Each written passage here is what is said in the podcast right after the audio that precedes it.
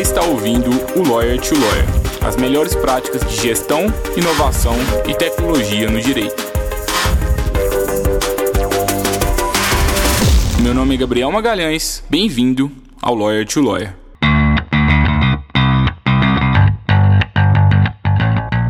Esse podcast é oferecido pela Free Law, a forma mais segura para que o seu escritório de advocacia contrate advogados online e sob demanda. E eu sei que talvez você nunca pensou nessa possibilidade, mas agora você pode realizar parcerias com advogados especializados em qualquer área do direito, de acordo com a sua necessidade. É só entrar no site www.freelaw.work e enviar a descrição do serviço que precisa ser executado, as orientações, o prazo, e aí é só aguardar a mágica acontecer e você visualizar as propostas dos profissionais. Faça parte agora da nossa comunidade e aumente o portfólio de serviços jurídicos que o seu escritório oferece aos seus clientes. Olá, advogado, olá, advogada, seja bem-vindo, seja bem-vinda a mais um Lawyer to Lawyer da Free Law. Hoje estamos aqui no episódio 49. Já tem muito tempo que esse Lawyer to Lawyer começou, mas parece ontem, viu? Hoje eu tenho a honra de receber aqui o Selmo Fraga, um amigo, um colega. Eu admiro muito o Selmo, uma das pessoas aí é, mais competentes que, que eu já vi, uma pessoa é, muito humilde, além, além de tudo. E hoje a gente vai falar sobre tradição e inovação na advocacia ao mesmo tempo. É, o Selmo, né, vou, antes de falar o currículo dele, o que eu acho mais legal dele é que ele teve uma oportunidade de construir uma carreira de sucesso na advocacia e em escritórios tradicionais mesmo, é, entendendo ali tudo aquilo que, que geralmente escritórios fazem para alcançar o sucesso, conseguiu o sucesso na carreira tradicional e depois, quando ele estava no ápice da carreira, ele migrou para uma nova carreira digital e aí ele criou a Xuse, que é uma empresa que ele também vai contar um pouquinho para a gente nesse episódio de hoje. É, o Selmo ele tem 18 anos como advogado e coordenador jurídico. Como eu disse, ele é o diretor executivo na Exjus. Ele é pós-graduado em seguro e resseguro pela Fundação Getúlio Vargas. Ele é membro da Comissão de Direito Securitário, Previdência Complementar e Saúde Suplementar da OAB de Minas Gerais. E ele também é empreendedor do direito na área digital. Utiliza tecnologias, é, soluções de gestão jurídica, gestão financeira, gestão de pessoas voltadas para escritórios de advocacia e departamentos jurídicos. Além disso, o Selmo é analista de sistemas jurídicos, com ênfase em implantação e desenvolvimento de novas soluções tecnológicas aplicadas ao direito. Seja bem-vindo, Selmo. Muito obrigado, Gabriel. Agradeço aí a oportunidade de participar aqui do Lawyer to Lawyer. É, antes de mim, 49 pessoas passaram por aqui, assisti boa parte dos episódios e são profissionais que admiro muito. Me sinto muito lisonjeado de poder participar aí deste programa tão bacana que leva muito conhecimento, cultura, entretenimento para todos os colegas advogados, estagiários e atuantes aí do mercado jurídico. Muito obrigado de novo, Selma. Conta um pouquinho para. Desculpa, pode falar. Eu só, só queria aproveitar, Gabriel, e também dizer o seguinte: da minha admiração recíproca, recíproca por você aí, pela Júlia, que estão à frente aí da Freeló. Vocês dois são pessoas que têm mostrado para o mercado jurídico que dá para inovar muito nessa área do direito. Estamos todos aí recebendo diariamente conteúdos muito valiosos que vocês produzem. Eu sou um assíduo é, é, é consumidor do conteúdo que vocês oferecem e muito feliz de saber que hoje a gente tem empresas como a Freelock que consegue trazer para a gente informações tão valiosas aí no dia a dia. Muito obrigado, Selmo. Também estou gostando bastante dos conteúdos que vocês estão começando a produzir lá na Xuse. Inclusive, quem ainda não, não acessou o blog da Xuse, eu recomendo fortemente que vocês que vocês é, leiam o conteúdo que eles estão começando a produzir. Está é, com uma qualidade bem diferenciada. Eu vou deixar o, o link aqui de, de um dos artigos do Selmo é, no comentário desse episódio, porque eu acho que vale a pena para vocês escutarem. E, Selmo, eu queria que você contasse para a gente um pouquinho da sua trajetória, porque eu acho que o nome desse episódio diz muito sobre você, né? Ao mesmo tempo, você tem a tradição é, e você conseguiu se inovar ao mesmo tempo, né? Como que foi desde o início lá no, no sua carreira como advogado mesmo, até você é, alcançar o sucesso que você conseguiu e depois a decisão de migrar assim para o mundo digital? É, o que, que um complementa o outro? O que, que você tem a, a compartilhar aí com os nossos colegas? Legal. Então, para falar rapidamente aqui sobre a minha trajetória na, na área jurídica, eu, de fato, uma boa parte da minha vida na área jurídica foi dentro de um escritório tradicional. Atuei por praticamente 18 anos dentro desse escritório de advocacia. E lá eu me formei, passando desde a fase de estagiário, advogado, redator, depois coordenador de área e coordenador mais geral do escritório. Quando saí do escritório, esse escritório já tinha mais de próximo de 300 funcionários, direto, colaboradores que estavam diretamente vinculados ao escritório. E dentro dessa jornada, tive muita oportunidade de passar por todas essas fases, inclusive coordenando alguns times que efetivamente é, é, deixaram uma grande saudade para mim e uma grande lição. Acima de tudo, aprendi com eles, em, ao invés de ensinar. Acho que a gratidão é algo muito importante e tenho uma gratidão por todas as pessoas que passaram por minha vida nesse período aí da advocacia tradicional. Bom, o que, que a gente tinha no dia a dia e qual que era a minha função? Função que todo advogado que está ouvindo aqui a nossa, o nosso podcast vai ter sustentações orais, audiência, redação de contratos, redação de petições, audiências com reuniões com clientes. Então passei por toda essa fase da advocacia tradicional. Mas em dado momento, eu acabei sendo instado a trazer para dentro do escritório sistemas de soluções tecnológicas ali para fazer a gestão de tudo isso que eu falei, a gestão de pessoas, a gestão de é, é, processos internos e processos judiciais e administrativos e também uma parte financeira.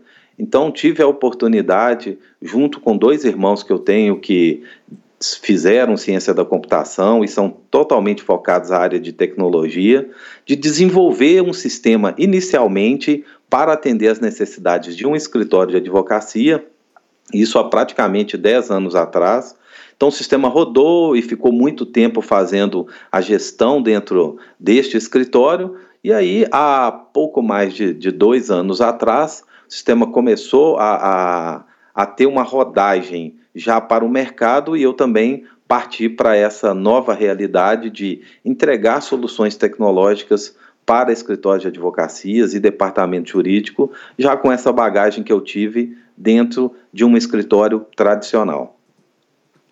Muito, muito interessante, Selma. E acho que o legal, né, que a gente vê que várias habilidades você teve que desenvolver no, no decorrer do tempo, né?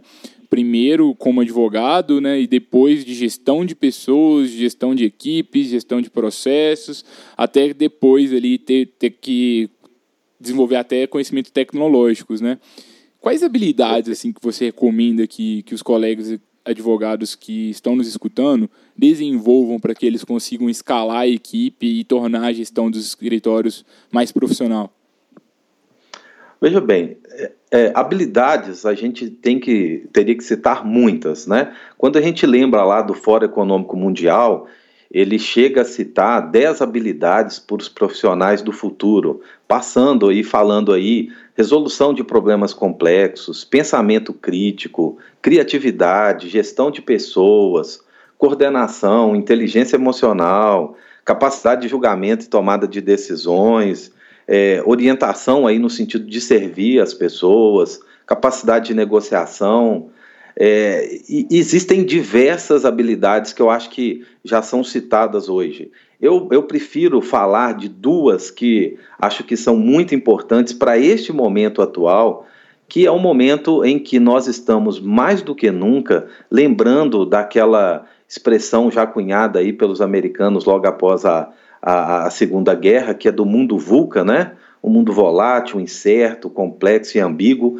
Eu acho que duas habilidades estão muito relacionadas a este momento atual que nós estamos vivendo da pandemia. Acho que o primeiro deles seria adaptabilidade. É necessário que advogados, estagiários, profissionais das áreas administrativas dos escritórios de advocacia e também dos departamentos jurídicos tenham capacidade de se adaptar à nova realidade, ter uma flexibilidade cognitiva maior. Ele hoje já é alguém que está sendo instado a todo momento a lidar com a tecnologia. Então não é mais aquele advogado que precisava apenas de é, é, hard skills, ou seja, aquelas habilidades técnicas, mas ele precisa de ter novas habilidades no sentido de se adaptar a este novo mundo. Ele precisa de enxergar que ele, como um profissional do direito, não é apenas um redator de prazos. Ele tem que se preocupar o tempo todo, por exemplo, em olhar para os centros de custos de um escritório, no sentido de diminuir os gastos, as, a, a, diminuir as despesas fixas, por exemplo, de um escritório, ajudar a captar novos clientes, essas novas habilidades, elas estão muito relacionadas àquilo que no passado não era exigido e hoje é exigido de todo profissional dentro de um escritório de advocacia. E uma outra habilidade além da adaptabilidade, eu citaria aqui a resolução de problemas complexos. Veja que hoje o mundo apresenta problemas muito complexos para a advocacia. Aliás, problemas que ainda nem sabemos quais serão as soluções. Muito se fala hoje sobre a necessidade de equalizar a necessidade de fornecedores, clientes, de todos os stakeholders que estão envolvidos ali com o escritório de advocacia. Quem vai ter que apresentar boa parte dessas soluções são os advogados com capacidade, inclusive, de negociação, com capacidade de conciliação. Então, para resolver problemas complexos que vêm pela frente, essa habilidade vai ser muito exigida. Então, citando essas duas aí, eu acho que já, já traz um bom norte aí para todos nós advogados. Legal. Adaptabilidade e resolução de problemas complexos muito importante para todo mundo, principalmente nesse mundo pós-Covid-19, né? E, Selmo, você começou a falar um pouquinho sobre algum, alguns assuntos também mais técnicos para muitos colegas aqui que estão nos escutando, que você começou a falar sobre a importância da, da gestão financeira e você trouxe também já uma provocação, né, porque os advogados não devem ser apenas executores de, de peças, executores de, de, de redatores de documentos jurídicos, né? Como que um advogado que hoje ele faz tudo no escritório dele, ele é secretário, ele é o financeiro, ele relaciona com o cliente, ele tem um escritório todo ali dependendo dele, ele consegue sair dessa, dessa função operacional para se tornar mais estratégico e também aliando a isso a uma gestão financeira mais profissional. Qual que é o passo a passo, assim, se você pudesse dar? Bom, Falando um pouquinho, você fez uma pergunta e deixou um gancho no final sobre o financeiro. Veja bem, é, o que, que eu costumo falar em relação ao financeiro? Eu conto rapidamente uma história. E imagine a seguinte situação, Gabriel. Nós estamos aqui hoje em Belo Horizonte e queremos fazer uma viagem, eu, você e mais dois colegas, para o Rio de Janeiro. Então, o que, que nós vamos ter que identificar? Nós vamos ter que identificar qual é o tempo estimado dessa viagem? Então, de Belo Horizonte até o Rio de Janeiro, oito horas, nós vamos ter que escolher um veículo que vai nos conduzir, certamente o seu, porque o veículo aí do Gabriel é muito melhor do que o meu, com certeza. Mas nós vamos ter que definir algumas paradas, porque daqui do Rio de Janeiro é uma distância longa, então nós vamos pensar mais ou menos uma, uma parada em Barbacena e uma segunda parada em Petrópolis. E quando a gente fizer essas paradas, nós vamos ter que fazer ali um, um, um, um cheque, olhar para o veículo, ver se as luzes de freio estão funcionando, setas, faróis. Nós vamos ter que abastecer o veículo, eventualmente pedir para limpar o para-brisa do veículo, olhar se os pneus estão com a calibragem para que a gente siga então a viagem. Eventualmente, quando a gente chegar numa segunda parada, lá em Petrópolis, você pode falar o seguinte, Selmo, você estava conduzindo o veículo e agora eu acho que eu sou o melhor condutor, porque de Petrópolis para o Rio de Janeiro, eu conheço muito bem a estrada, eu passei aqui já dezenas de vezes e tenho bastante habilidade para seguir nessa jornada. A gente vai ter que se preparar, por exemplo, para pagar os pedágios que nós teremos que que, que, que, que pagar ao longo dessa trajetória. Ou seja, uma viagem ela requer um planejamento e ela requer é, é, uma atenção diferenciada. Em relação ao financeiro, é a mesma situação, é uma jornada. O financeiro, ele, como nessa jornada, nós precisamos de começar olhando para ele pensando o seguinte: hoje eu tenho, por exemplo, um faturamento de 10 moedas e eu quero ter um faturamento de 100 moedas. Veja que é sair de um ponto X a um ponto Y, de Belo Horizonte para o Rio de Janeiro. Eu preciso de estimar quanto tempo eu vou gastar desde o momento que eu estou saindo desse faturamento de 10 moedas até chegar a 100 moedas. São as 8 horas de viagem, no nosso caso, poderia ser seis meses, um ano de planejamento. Eu precisaria, por exemplo, de observar todas as regras relativas à velocidade que eu tenho naquela trajetória de Belo Horizonte até é, o Rio de Janeiro. Então, eu preciso de olhar constantemente para o meu velocímetro, que no caso é o meu fluxo de caixa. É ele que vai me dar toda a velocidade de é, é, é a velocidade de cruzeiro ali para que eu atinja esse objetivo. Eu em dado momento eu vou ter que fazer uma parada, como nós fizemos uma parada em Barbacena, e aí fazer algumas verificações, olhar para o meu plano de contas, olhar para minha para o meu centro de custo, olhar para a realidade ali que a gente tinha falado lá, é, é, dos custos fixos. Então, isso também faz um cotejo aí do que é uma jornada do financeiro. Depois nós vamos avançar um pouco mais e identificar que nós temos que pagar sim os pedágios, que são os tributos que a gente vai ter que recolher toda vez que tiver o fato gerador dentro de um escritório. Nós vamos pensar também que ao longo dessa viagem, mesmo a gente tendo se programado muito, a gente pode ter alguns percalços, um pneu furado, então a gente pode ter, nesse comparativo, a perda de um cliente muito significativo para o nosso faturamento, e aí a gente tem que estar com um planejamento para já substituir este faturamento importante que nós tínhamos. Veja que o que eu estou querendo colocar aqui nesse, nesse bate-papo é que o financeiro de um escritório é uma jornada que requer planejamento estratégico, que requer efetivamente um dashboard que permita você olhar o tempo todo para todos os indicadores fundamentais, como o seu centro de custo, como o seu fluxo de caixa, o plano de contas que você criou ali para poder fazer essa gestão. Imagine que você queira fazer aquela essa viagem de Belo Horizonte até o Rio de Janeiro com um veículo que não tem velocímetro, que você não tem capacidade de medir quanto você tem de combustível, essa seria a mesma lógica para alguém que estaria fazendo uma gestão financeira sem indicadores. Então, eu sempre indico para todas as pessoas olhar para os indicadores financeiros e aí valer-se de profissionais que podem fazer um planejamento estratégico, ajudar na verificação desse planejamento estratégico, fazer ajustes ao longo do caminho para que os objetivos sejam alcançados. É meio que inimaginável nós pegarmos um veículo e falar o seguinte: vamos sair por aí sem nenhum objetivo.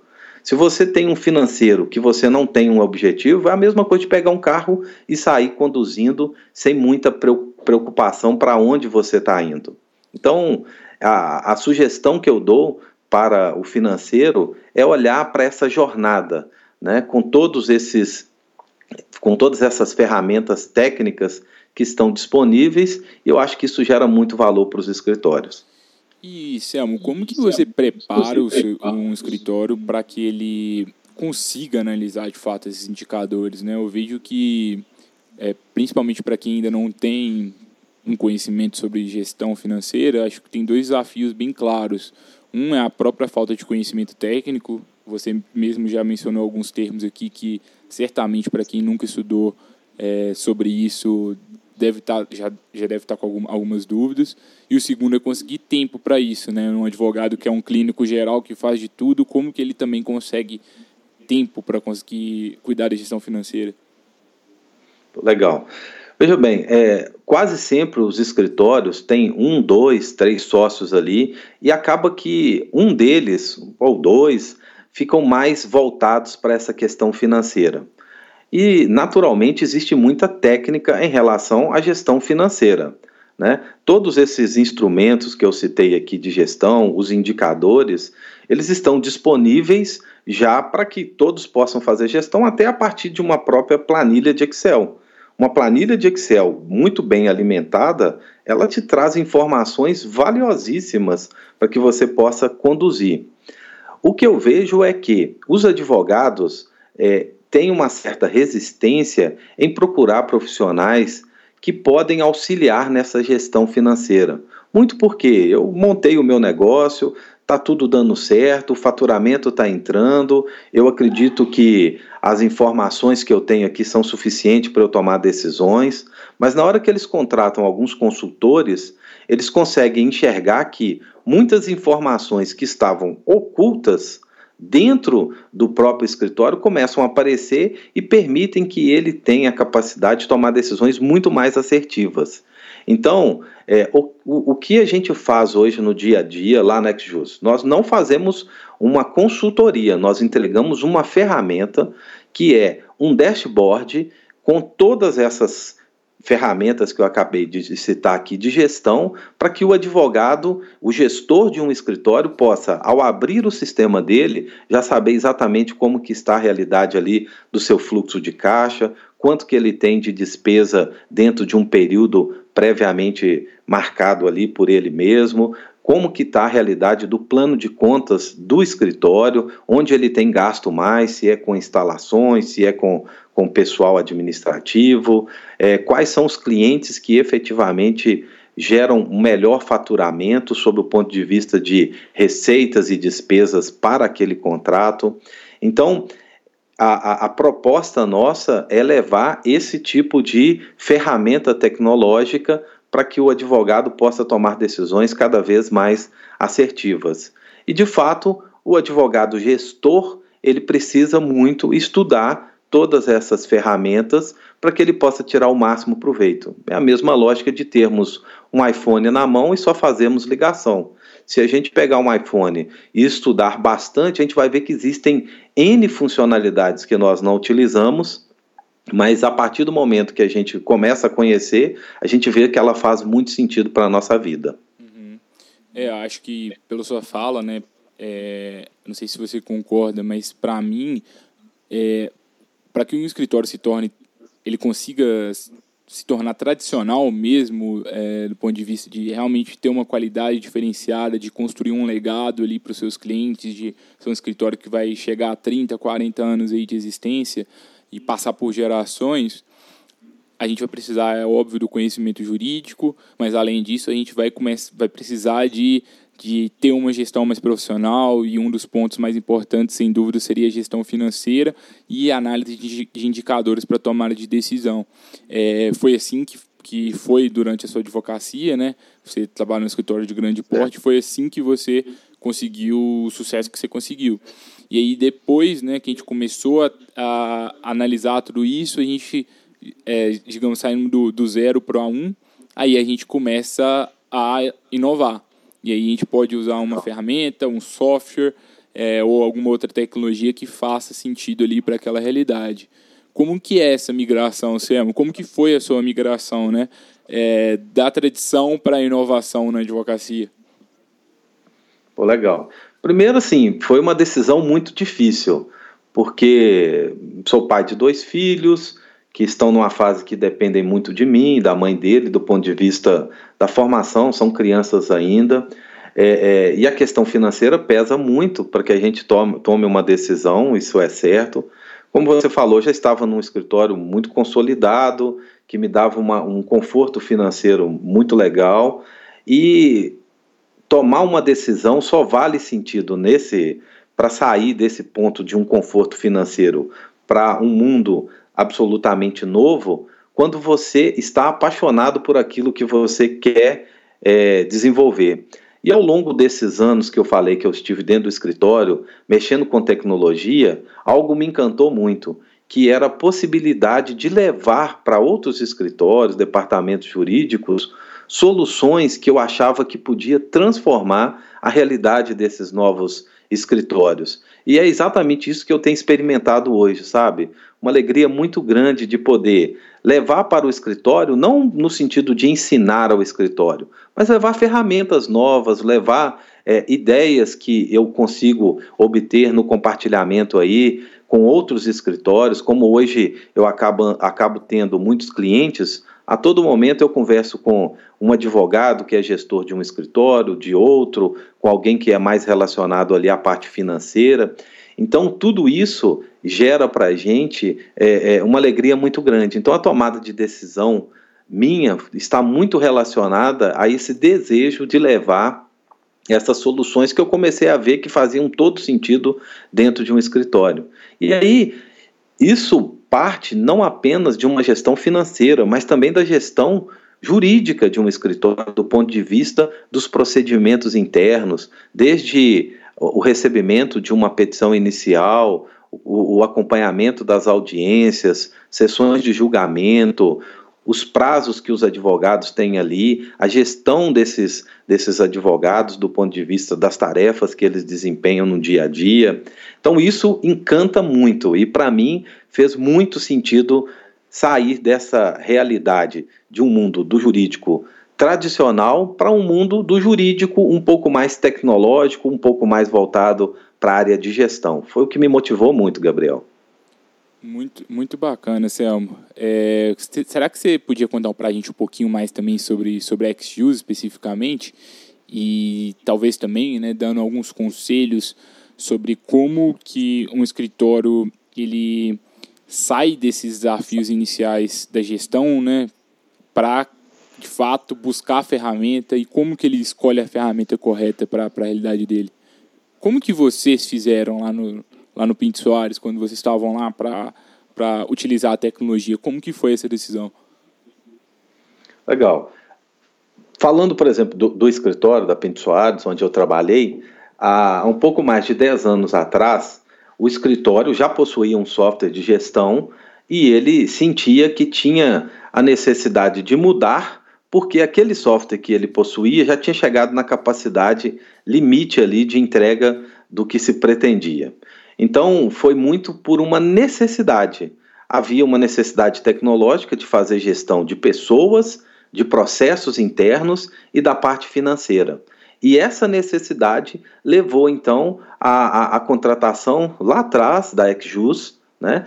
E a partir dessa necessidade foi construído do zero degrau por degrau ali, qual que seria a escada para que a gente chegasse lá em cima onde a gente queria. Então, a gente sabia onde a gente estava e onde a gente queria chegar tecnologicamente.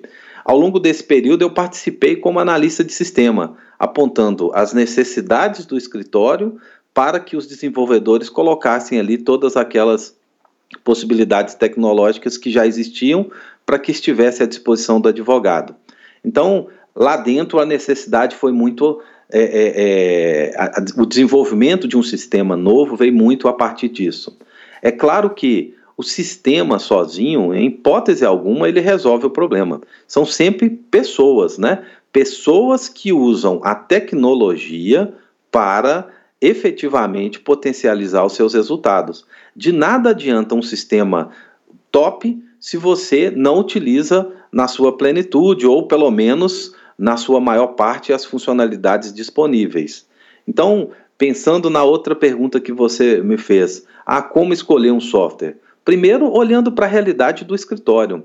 O escritório ele está numa fase em que ele já tem todas as suas informações sistematizadas, organizadas, ele já tem capacidade de olhar para os seus dados e ver que esses dados se, se transformam facilmente em informações para tomada de decisões. Ótimo. Ele já pode até pensar na utilização de inteligência, inteligência artificial para poder otimizar os resultados. Mas imagina que o escritório esteja numa fase bem inicial, que ainda não organizou seus dados. Então ele vai precisar de um sistema que gere para ele a sistematização dos dados, que organize todas as informações do escritório para que só no passo 2 ele possa usar, por exemplo, uma, uma tecnologia um pouco mais disruptiva, como sendo uma inteligência artificial que vai atender especificamente uma, uma realidade desse escritório ali, que pode ser uma, uma redação de um contrato com um pouco mais de, de é, é, automação e menos intervenção humana. Então a inteligência artificial poderia auxiliar nisso mas veja que ela só pode ser utilizada quando você cumpriu a etapa número um, que é organizar os seus dados, estabelecer quais são os seus procedimentos internos. Então, a escolha de um sistema, ela parte por olhar a realidade do escritório. É, acredito que isso é algo muito difícil de ser feito por um gestor, porque quando você vai para o mercado hoje, existem soluções das mais variadas. E aí isso gera para um, gestor a dificuldade grande de tomada de decisões em relação à escolha do software, mas existem alguns que já estão muito mais testados no mercado, que estão preparados é, é, para atender os dois níveis que eu citei. Tanto o saneamento do escritório, quanto já a utilização de inteligência artificial. É, acho que é a é, máxima que a gente repete aqui várias vezes, né? Primeiro entenda muito bem qual é o problema do seu escritório. Primeiro faça o básico, cumpra o básico da gestão, é, organize os dados, organize os procedimentos e depois você vai ter clareza sobre onde buscar tecnologia, onde buscar ferramentas.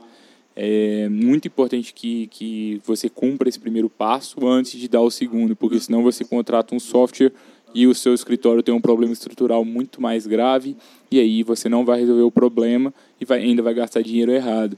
Agora, é, além da, de, de ter o, o bom conhecimento de gestão, né, conseguir fazer tudo isso, é muito importante que você conheça ferramentas, conheça tecnologias, porque conhecer uma nova ferramenta que resolve de fato o problema do seu escritório pode representar um, um lucro gigante para o seu escritório, pode é, deixar seus clientes mais satisfeitos. Por isso, é por isso que, ao mesmo tempo, também é importante que você conheça as novas tecnologias que estão aí disponíveis e a XUse é uma delas que, eventualmente, pode fazer sentido para vocês. É, se acharem que, que faz sentido, tenho certeza que, que o Selmo vai estar à disposição para conversar. É, pelo LinkedIn, pelo, pelo site da XUse também, que está tudo aqui no, nos comentários desse episódio. Queria saber, Selmo, se você tem algum recado final assim, para os colegas advogados e advogadas que estão nos escutando. E voltando lá para o nosso tema né, de hoje, né? Tradição e inovação na advocacia ao mesmo tempo. Como que um escritório se mantém tradicional e ao mesmo tempo ele traz esse DNA de, de inovação? Fazendo aí o, a conclusão de hoje. Legal. Quando a gente fala de, de inovação, é interessante porque ele é muito ligado, é um tema muito ligado à ideia que, que a gente tem de criatividade. E tem um, um autor que muita gente conhece, o nome dele é Abraham Maslow, ele escreveu aquela hierarquia das necessidades, pirâmide de, de, de Maslow, e ele fala o seguinte: o homem criativo não é o homem comum ao qual se acrescentou algo. Criativo é o homem comum do qual nada se tirou. O que, que eu vejo hoje com esse pensamento? Os escritórios de advocacia, de uma maneira geral, estão muito preocupados com a criatividade. Isso é uma realidade. No entanto, as pessoas mais criativas do escritório estão no dia a dia envolvidos em diversas tarefas. E essa realidade de ter um volume muito grande de tarefas para desenvolver, prazos, audiências, é, reuniões, tudo isso tira desse homem aquilo que é essencial, que é o tempo para que ele possa ser criativo. Então, é interessante que os escritórios consigam perceber que a criatividade ela é própria do advogado. O advogado é um ser naturalmente muito criativo, basta ver as inúmeras teses que surgem todos os dias, mas essa criatividade ela surge muito quando o advogado tem tempo para pensar algo novo. Então, a mensagem que eu dou é: aceitem que os advogados dos escritórios, para serem criativos, precisam de ter mais tempo. Dê a eles a capacidade de ter o ócio criativo. É isso que vai fazer com que novas ideias surjam para a realidade específica de cada um dos escritórios. É, assim, a mensagem final que eu passo também é essa da necessidade de ser criativo. E neste momento em que nós estamos vivendo aqui de uma, uma, uma realidade de pandemia, onde que os advogados estão mais trabalhando em home office, com um pouco mais de liberdade de organizar o seu tempo, use esse tempo também para criatividade e não apenas para ficar cumprindo rotinas o tempo todo. Se afaste um pouco da rotina, dedique um pouco mais desse tempo para pensar. E aí você precisa de esvaziar a sua mente, estar um pouco mais preparado para essa para receber esses inputs que vêm a partir do momento que você está com a sua mente aberta, com um pouco mais de, de, de tempo disponível, menos pressão em cima de você. Acho que isso gera para o advogado um grande valor, que é uma das habilidades que todos nós vamos ter que, que já desenvolver muito, que é essa capacidade de ter criatividade, né? Então, é a mensagem final que eu deixo aí em relação à criatividade, me colocando também à disposição de todas as pessoas aí para poder bater um papo, agradecendo novamente você, Gabriel, pela oportunidade aqui do, da conversa e espero que a gente possa ter outros momentos como esse. Muito, muito legal, Céu. Muito obrigado novamente. É, te escutando, eu fiquei lembrando muito do propósito do Freeló é, a gente nasceu para criar uma experiência de trabalho diferente no direito, na advocacia e ajudar advogados a, a crescerem mesmo, né? E para a gente crescer, a gente precisa de repensar, a gente precisa, precisa de ser mais estratégico, a gente precisa utilizar melhor o nosso tempo, é, a gente precisa de sair um pouco da operação. Gente acredita muito nisso aqui e a gente vai muito de acordo com, com tudo que você trouxe. Queria de novo agradecer é, muito pela sua presença, porque eu sei que sua rotina é muito corrida. É, você, você é uma pessoa muito bem sucedida, muito humilde, que eu me espelho bastante, eu não canso de, de repetir isso. E eu desejo ainda mais sucesso para Xus. É, na próxima quarta-feira a gente volta aqui para o Lawyer to Lawyer com mais uma convidada especial. E aí eu, é o episódio número 50. Meu Deus, já estou ficando assustado com essa contagem. Eu espero de verdade que vocês, que vocês gostem do, do, próximo episódio. A gente vai convidar aqui a Sheila. Ela é uma advogada incrível, vocês, vocês vão, vão gostar bastante, eu tenho certeza. Se você está aqui até agora e ainda não se inscreveu no, no nosso player de áudio, no Spotify, no, na Apple, no play, no player que você estiver estiver escutando, não esquece de se inscrever lá para você receber o push sempre que a gente soltar um episódio novo. Também não esquece de acessar o blog da Freeló, você pode, por exemplo, ler essa, essa, esse episódio lá, que a gente transforma esse episódio lá em, em texto, se você preferir também. Até a próxima, pessoal!